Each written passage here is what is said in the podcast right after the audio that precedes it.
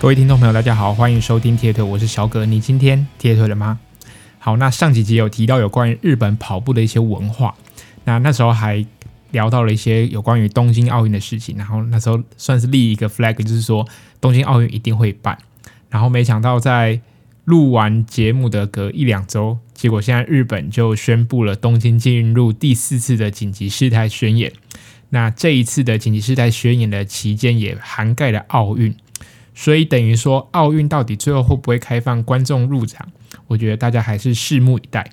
但谈到东京奥运，在这边帮大家补充一些小知识。其实这次奥运呢，总共日本派出来五百八十二名的选手，那这是比里约奥运多出来了两百四十四个人。那当然，因为日本是主办国的关系，所以在各个项目、各个运动项目的都会有。多出来的名额，那 for 日本的选手，对，但是每一个主办国每一届都会有这样子的一个例子。那所以当然，这个不论是不是主办国的日本，我觉得日本的选手还是占了非常多数。那可以看到日本在各个运动界，那不单只是他们熟悉的棒球，或是他们比较熟悉的像是游泳，也是日本的强项。那其实，在各个领域，日本都是有他们。独树一帜的地方。那这次的有关于他们田径，总共将有六十五个人来参加比赛。那谈到日本，那不得不谈到最近一个非常红的一个人物。那不过这个人物呢，他最近人不在日本，没错，那是他就是大谷翔平。那当然大家都知道，投手大谷，打者翔平啊，翔平最近是比较红啊。那大谷上一次，上上一次。的初赛，那不到投投不到一局就下场下场。那最近一场是投的比较好，那祥平真的是比较火烫。祥平甚至还在录音的这一天早上参加了全垒打大赛。那说到大谷祥平，大家都觉得诶，他是一个怪物，难百年难得一见的双刀流。那当然，这中间从贝比鲁斯到大谷祥平中间是当然也是有双刀流。不过要有那么突出的表现，真的是少之又少。那大家都说，诶，他是怪物。那对我来说，我觉得打棒球是算算是需要蛮很有很有天赋的一个运动项目。那要成为怪物，不单只是你靠着你的天赋，那必须要加上你的努力，你才有机会能成为怪物。对，我觉得怪物就是天才加努力，你才能成为怪物。啊，尤其是成为。在大联盟数一数二，那目前占据是全垒打王，以在明星赛前以三十三支全垒打，那占据美国职棒大联盟的全垒打排行榜的第一名。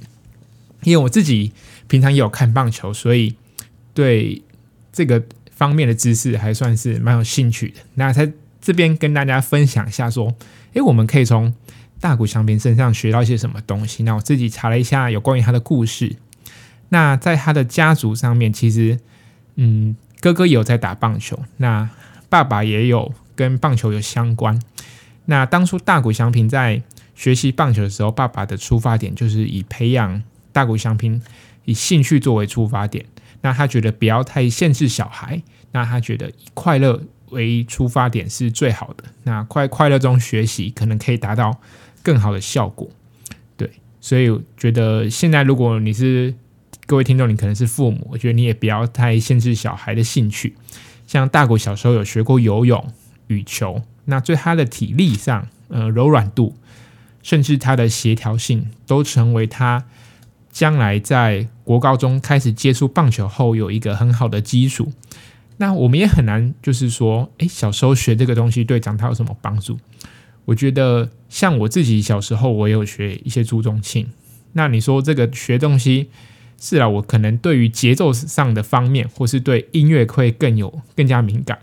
那我小时候有学过游泳，那这个是到我高中，因为课业的关系就停掉。那这像这个东西，对我长大之后，我又重新回到开始接触铁人三项之后，我觉得对我来说也有很大的帮助。那我小时候还有学过书法，虽然现在没有再碰了，不过这个学习书法东西也不知不觉当中奠定了我的耐性。所以说，有时候小大人给小孩学一些东西，那小孩从这些过程当中虽然他可能从过去到现在，他现在不一定有在这样子的学习，但我想在不知不觉当中都可以带给小孩一些不同的刺激，甚至我觉得也很重要的过程是说，他可能学了三四五样，他可能觉得有兴趣的，那他或许会找到一项他真正觉得有兴趣，他想继续投入的。我觉得在那时候，父母就可以花更多心思，多鼓励他投入到自己想要的，呃，自己的兴趣上面。那能不能培养专长，我觉得就看个人的造化。那在这样的过程当中，如果我是以父母的角度来说，我觉得还是要给他正确的观念，而不就是说不要太轻易放弃。那如果真的不喜欢，那没关系。但是如果遇到困难的，那能不能中间？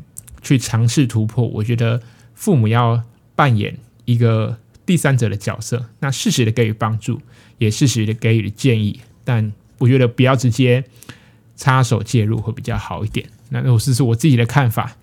对，那谈回大谷翔平，那他的高中教练佐佐木阳就教他，就是以九宫格为底，然后九宫格。上面总共有八十一个格数，等于是一个九宫格再向外扩八个九宫格。那上面是大家去网络上查，它叫做 Mental Art，它是上面写了九宫格的最中间就是它需要达成的目标。那九宫格剩下的八个外面的那个方块呢，就是它要达到中间这个目标的方法。那我觉得大谷翔平他写的一些东西，来这边跟大家分享一下。像他的其中一个目标就是不随波逐流，然后按照自己的步调向前。那他培养耐耐心的部分呢，他的做法像是捡垃圾，或是打扫房间，甚至是读书，都是他的方法之一。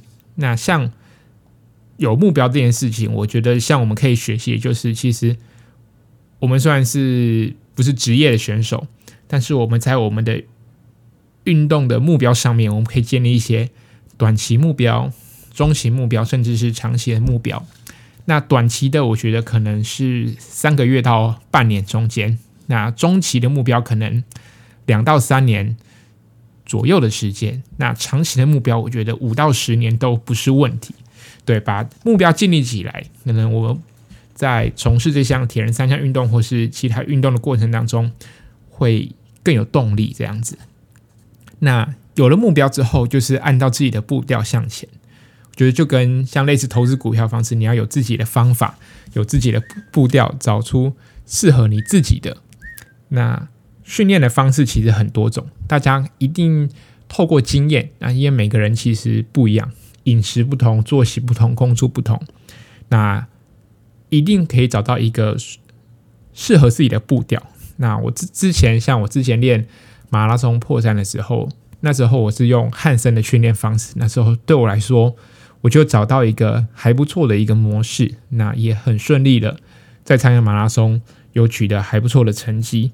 或是如果你觉得你不是一个适合按照自己步调向前的，我觉得可以请一个教练，也是一个不错的方式。那至于请教练这一块，我觉得也可以找时间来谈一下有关于请教练的一些。方法或是要注意的事情。那再就是大谷翔平刚刚提到他会捡垃圾、打扫房间，像我自己也蛮常做这件事情的。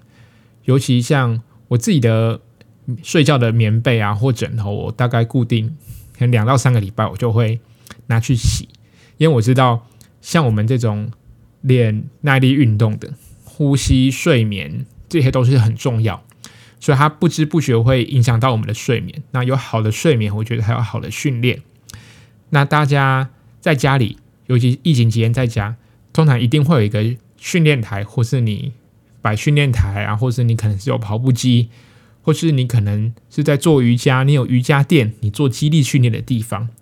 我觉得那个地方就是我们所谓的 pain cave，呃，痛苦的洞穴，或是你的训练的空间。我像我也会蛮。利用礼拜五晚上的时间，就是把那个地方好好整理一下。除了整理好自己的思绪之外，也可以擦一下自己的单车。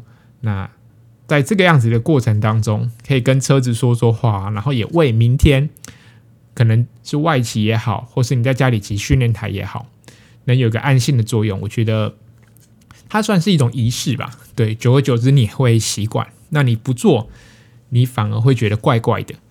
对，那谈到读书，我觉得像有些人可能可以听 podcast，或是你可以看 YouTube，或是你可以从书本上学到一些呃跑步相关的，或是其他运动相关的知识。像对于你可能对于游泳。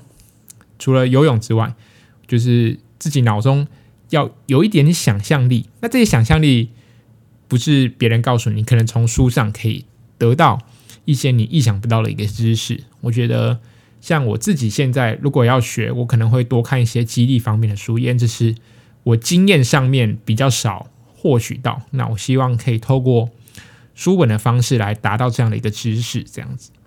那他也提到大谷翔平，他有一个。很重要的一个行为叫他会珍惜他的球具，因为他觉得运气是可以被创造出来的。我觉得那就像我们的单车、我们的鞋子，那每次出去外骑回来，你会帮他擦干净、保养。那我觉得这也是很重要。就刚刚提到这是仪式，你会，你可能你多跟他沟通，你多多跟他培养感情，那是不是在比赛的时候就不容易爆胎？或许是吧，或许不是。那。对大谷来说，他觉得运气是在这些小地方可以被创造出来的。那剩下的，他有提到，诶，礼仪啊，为人着想这些东西，我觉得大家可以去看一下那个九宫格，或许上面有一些我们可以去学习的部分。那刚刚谈到习惯这件事情，那我最近这这一段期间呢，疫情在家也看了一本书，叫《原子习惯》。我知道大家可能呃最近在。呃，其他布鲁克或是 podcast，呃，如果有人开的书单当中，会发现这本书其实会在蛮多人收纳的书单当中。对，因为他谈到了一些可能现代人比较缺乏，或是说我们要建立一个习惯真的是比较困难。尤其像以对我们来说，我们很多的习惯可能会影响我们的训练。那我自己觉得要维持习惯这件事情，与其说要维持一个好的习惯，不如说我们要如何维持热情这件事情。那它里面有提到说，成功最大的威胁并不是失败，而是无聊。所以，如何维持热情，我觉得也可以来这集来跟大家好好讨论一下。那先在谈到这些方法之前呢，我想说提到。刚刚提到大谷翔平，那我也提到另外一个我很仰慕的一个日本选手，那就是铃木一朗。如果大家有在 YouTube 看过铃木一朗，他有一个广告是小时候的作文的那个广告，那他就边打球练习，然后谈到他小时候的志向。那他里面有讲到一句话，我觉得还不错，跟大家分享一下。他说：“达成梦想和目标的方法只有一个啊，就是累积微不足道的小事。”我觉得这个东西。就像我们，如果你在跑步，你就是你的轻松跑，你的有氧跑，基础期很重要。那你的单车也是一样，你在建立你的 FTP 之前，在建立你想往更上一层楼的能力之前，那我觉得建立基础期这个东西是很重要。那为什么建立基础期很重要？那我们以非洲选手来说，为什么非洲选手可以跑得那么好？那我觉得也除了地理环境啊，或是一些文化的因素之外，我觉得更重要的就是他们小时候就累积很多的有氧底，因为对他们来说，他们没有什么交通工具可以上学，他们上学就是以双脚的方式来代替取代交通工具。那他们很重要就是迟到会被老师骂，所以他们跑步上学这件事情，这件事情就是。他们为了不被老师骂，所以只能跑得更快去上学。对，那在这个当中不知不觉，他也不可能家里就离学校像我们台湾那么近哦，隔了几条街可能就到国小上课。那他们可能从家里距离学校可能大约五公里的距离。那这段一个距离，每天来回跑十公里，不知不觉，如果你假日不跑步的话，你一个国小的小朋友，你看一到六年级，大家都。都一样，每每天早上五公里，那放学五公里，那一个月就跑了两两百公里。所以这些东西不知不觉当中也累积了他们的基础耐力。那这些东西是看不到，那这个东西也是需要花很多时间来建立起来，而并不单单只是说哦，我为了准备几个月后的马拉松，那我现在开始做基础期。对，没错，现在开始做是也算是一个基础期，但我这里谈的基础呢，甚至是包含呃从小累积到大的可能的一个。习惯，对，就是刚刚提到的一个习惯，一个生活模式，一个长久以来你所建立的一个规律的一个生活。那继续，我们来谈一下，那对跑者来说有什么，或是对一个三铁圈来说有什么是微不足道的小事？那就谈到轻松跑或是基础期。那这些东西为什么那么重要？因为这些东西它是可以让我们从强度训练中。来帮助我们恢复身体。那除此之外呢？透过基础期或是轻松跑、轻松的训练，它可以训练我们的慢慢缩肌。那这些慢缩肌其实就是耐力运动一个基础。那透过这些长时间、呃低强度的一个训练，可以让我们身体产生更多密集的粒线体。那这些就是有氧耐的一个基础。那有了好的基础之后，进而它也可以让我们有好的基础的心肺耐力。我们可以看到，其实你一个不运动的人，你开始每天叫他走路走三十分钟，那或是让他一个一个礼拜跑四次的慢跑，跑三十分钟，诶，不知不觉你可以发现，他其实过了一个月之后，身体就会产生很大的改变。我觉得，就就算他不做一些强度，他也可以发现他的身体在改变。那这样子一个改变，就是往让身体往一个好的方向来运作。那此外呢，低强度的训练还可以促进我们的脂肪燃烧，那同时也可以让我们释放工作压力。像我自己在准备那时候破三的时候，真的轻松跑的比例占整个训练下来，真的是我觉得大概占了七成左右。那剩下的三成就是，嗯，跑课表，你可能跑间歇，你可能跑配速。那大概总共，假设你两百公里，假设你月跑量两百公里，那七成你的几乎有一百四十公里都是轻松跑。那那大家说，哎，到底什么是轻松跑？那我觉得大家说，其实轻松跑并不是单纯看配什么配速。那有些人说看心率，我觉得你也不用在轻松跑的时候就看心率，就是你觉得这个状态下是轻松的，你觉得是可以聊天的那个，就是一个很轻松、很 easy 的感觉。对，有那样子的感觉。那你记住那样的感觉，这就是你所谓的轻松跑、低强度的训练。我想这个东西也不会到很模糊，大家应该都可以很好的去知道什么样是低强度的训练。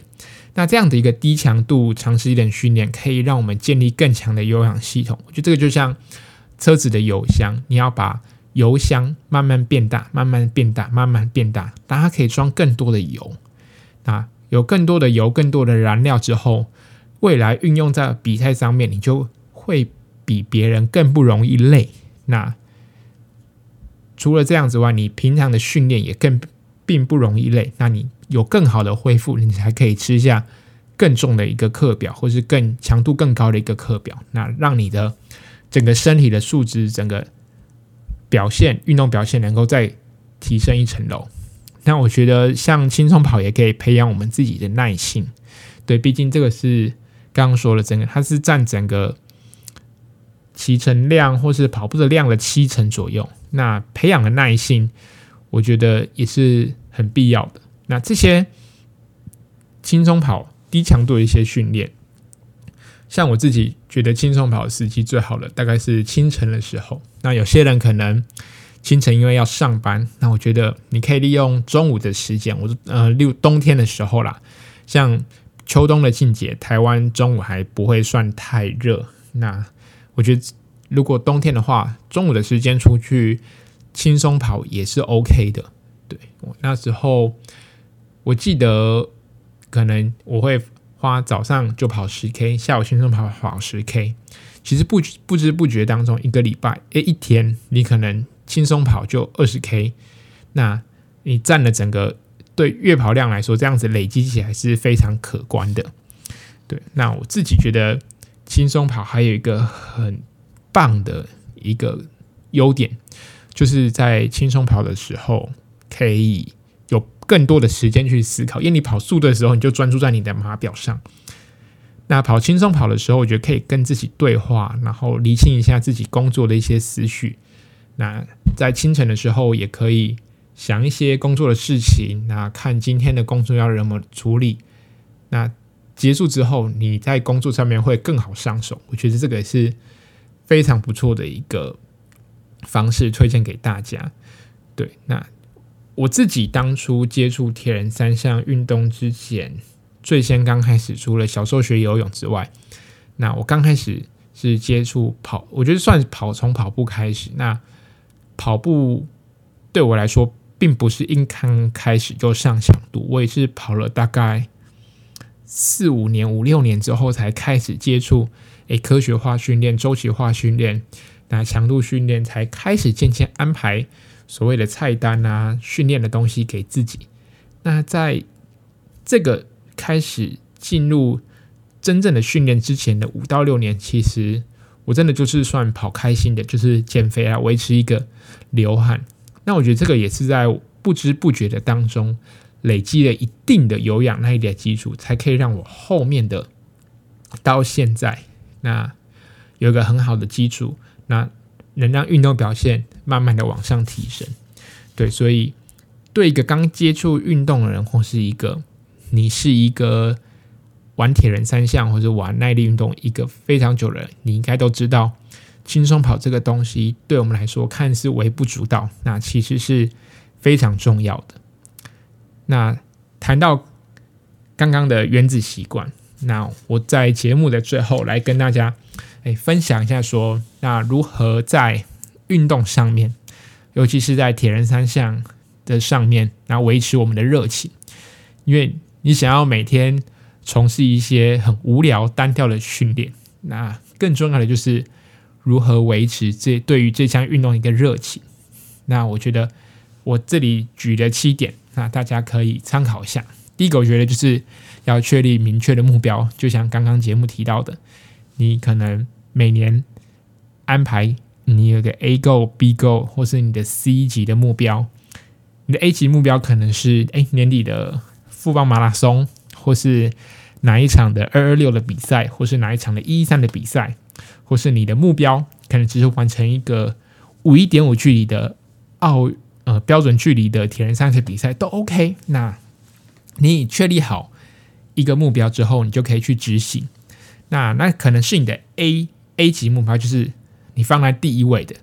那你可以设定一些小目标，例如说，哦，我在跑全马之前的某一场半马，我希望我的配速可以跑到多少，让我的全马比赛之前可以吃下一颗定心丸。或是你也可以假设自己说，我在参加。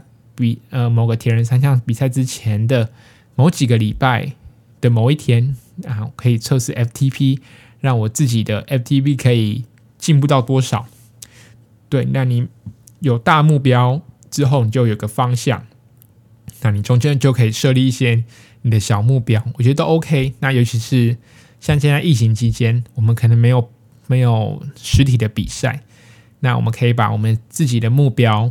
那放在说，哎，我可能现在训练，那我希望我九月的某一天在测验我的 FTB 的时候，可以让整个整瓦数能够提升。那如果状况变得比较好，疫情的状况变得比较好，那在十月、十一月之后可以外企的时候，就可以看看自己的进步是不是真的有所提升，或是说从室内骑乘到室外，那是是不是说在室外的表现是。可以因为前前几个月在家里的训练啊，有所因为这个样子的一个训练，然后在对外企上面来说是有帮助的。那第二点，我觉得你一年当中安排一场到两场的比赛，我觉得就 OK。那你可以上半年安排一次，那下半年再安排一次。对，一年当中我自己觉得不要安排太多的比赛，那平常的时间多花费在训练上面。我觉得就可以。那太多比赛也会消磨太多的热情。毕竟，我觉得参加一个比赛需要的是一种肾上腺素分泌，然后让你的平常的训练表现能够因为这些肾上腺素，然后把整个表现能够拉出来。那如果你太常呃参加比赛，你可能面对到真正的比赛的时候，少了那一点点刺激的作用。那这样的一个刺激的作用减少之后，可能多多少少会影响运动表现。所以我自己觉得，一年当中真的安排一场到三场的比赛就好。那第三点呢，是赛季之余可以从事一些交叉训练，或是其他的户外活动，而不要只是单纯的，就是还是维持诶跑步啊。你可以去爬爬山，你可以带家人出去玩都 OK。那像我最近，因为大家在疫情在家都只能骑车，其实骑车这样子一个长时间的运动，其实对我们身体的，尤其是我们的髋或是我们的背。来说是会非常紧绷，所以我最近这一两天开始，慢慢的把瑜伽这些这个活动加到我的训练当中。像我自己六月就骑了一千两百公里，在室内哦。大家知道室内骑骑乘，你把车子加在训练台，其实我们身体是在非一个很固定的一个方式下做运行。那久而久之，一定有部分的肌肉是会非常的紧绷。那这样的一个紧绷，可能会导致。其他部位发生疼痛，比如说你的胯，那你的胯、你的臀部太紧，那你可能会导致你的大腿太紧，那你大腿太紧可能就导致你的膝盖不舒服。所以我觉得现在没有比赛的期间，可以把瑜伽这样子一个运算算是运动嘛，活动好了，可以放在我们的每个礼拜可以尝试一次到两次。我觉得这个都是对我们来说，除了可以伸展我们的整个。肌肉啊，筋骨，呃，练习我到我们的核心，甚至可以帮助到我们的睡眠。我觉得这个都是还不错的一个效果。像我自己最近做了一两天，那我再回到训练台上，我就会发现我的骑乘好像变得稍微比较舒服。那至于像我们如果在比铁人三项，你自己又有骑三铁车的话，整整个身整个身体的柔软度增加之后，对我们的骑乘也是也是会有非常大的一个帮助。那当你在之后，你可能会在调整让调整身体的结构之外，你可能可以让做出更 aero 的一个姿势，让风阻能够更小，这也是帮助自己成绩往上一个的一个好方法。那第四点呢，呀，可以安排每年可以安排，或是两年安排一次到国外比赛的一个机会。那我知道啊，要把脚踏车带去国外是非常麻烦的，但是我自己觉得。能到国外参加比赛是一个非常值得花钱投资的一个部分。那除了出国放松之外，像我自己觉得，你出国跑马拉松也 OK。对，你除了出国放松之外，你可以你到国外比赛，你还才会知道，嗯、自己是多渺小。尤其是铁人三项，像我们自我自己知道我自己的成绩。你在台湾的比赛，嗯，maybe 你可以在你的分组可能排名前五名，或是你的总排名可以在一定的百分比之内。但是你这个成绩到国外，你可能光游泳上岸，你就很容易找到你的脚踏车。你在台湾游泳上岸，你会发现，诶，你要找自己的脚踏车，可能要多花一点时间。那你去国外比一场比赛，你就知道，哦，原来。在 T1 的转换区要找到自己的脚踏车是非常的容易，因为国外的选手游泳的强的比例真的是非常的多。你出国了之就知道，你自己回来跟其他国外选手比，你要加强哪一哪一部分。那也不要觉得，诶，你在台湾的实力很 OK 了。那其实我觉得这个东西在国外你可以学到一些嗯观念啊。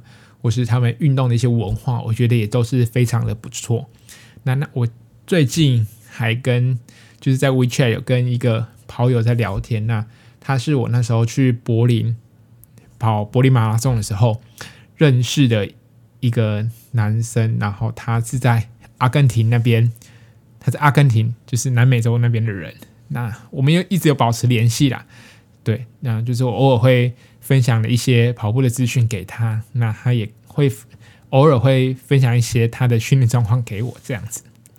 对，那第五点，我觉得你要如何保持运动热情，就是可以带身边的朋友去接触你现在所参与的运动，铁人三项也好，跑步也好，你就带他去跑步。我觉得也是推坑这件事情，也是可以让你维持运动的热情，因为你会让自己也一定要参加嘛。你你带别人。跑步，你总不能自己就站站在那边当教练一样不跑步，那你一定会带他去享受一下你觉得这个运动项目好玩一个地方。那最后的两点，我也觉得是最重要的。你要维持运动的热情，就是要找到一群可以相互激励、那相互扶持的伙伴，相互推坑，那一起训练的一个伙伴。我觉得这个是非常重要。那我想这边我不多赘述，我想。你自己有在参加团练的人就知道，有一群好的朋友、好的伙伴陪你一起训练，陪你一起练习，然后再陪你一起吃下你觉得很恶心的课表。我觉得这个就是维持铁人三项运动热情最好的一个方式。那最后一点，你觉得你现最近对运动没有热情，我觉得也没有关系。你人生的路很长，你不想练。那就不要练，你就躺在沙发上看电视、吃零食，没关系。你可能耍废个两三天，你就会想回到训练台上，那你就可以知道，哦，原来你还是非常喜欢这项运动的。如果你可能一个礼拜之后、一个月之后，你都不想再骑脚踏车，不想再跑步，或许这个东西并不是你真正喜爱的，又或许你可以找到。一个比呃跑步啊、铁人三项来说更重要的一个目标，或许你找到一个新的目标可以去努力。对，我觉得这也是很 OK 的，就是你的人生真的不会只有铁人三项，你还有好多，你还有家人朋友，你可能开始想学小提琴、想学钢琴都 OK。对，所以如何维持热情，就这几点给大家参考。好，那这个礼拜还有一个大事就是。Young for Dino 跟 Lion Sander 会举办一个一对一的 battle，在德国的一个二二六的比赛。那他们就是就是一对一，那大家可以上网看直播，我想应该会有直播。对，那这个就今天就分享就到这边。那如果你喜欢我的频道，欢迎给我五星的评价，那也可以留言给我。那你也可以懂内支持我，上面的留言我都会看。那我自己有脸书。我会把我录音的东西或是一些训练的东西分享在那边，那欢迎大家支持，我们下一集再见喽，拜拜。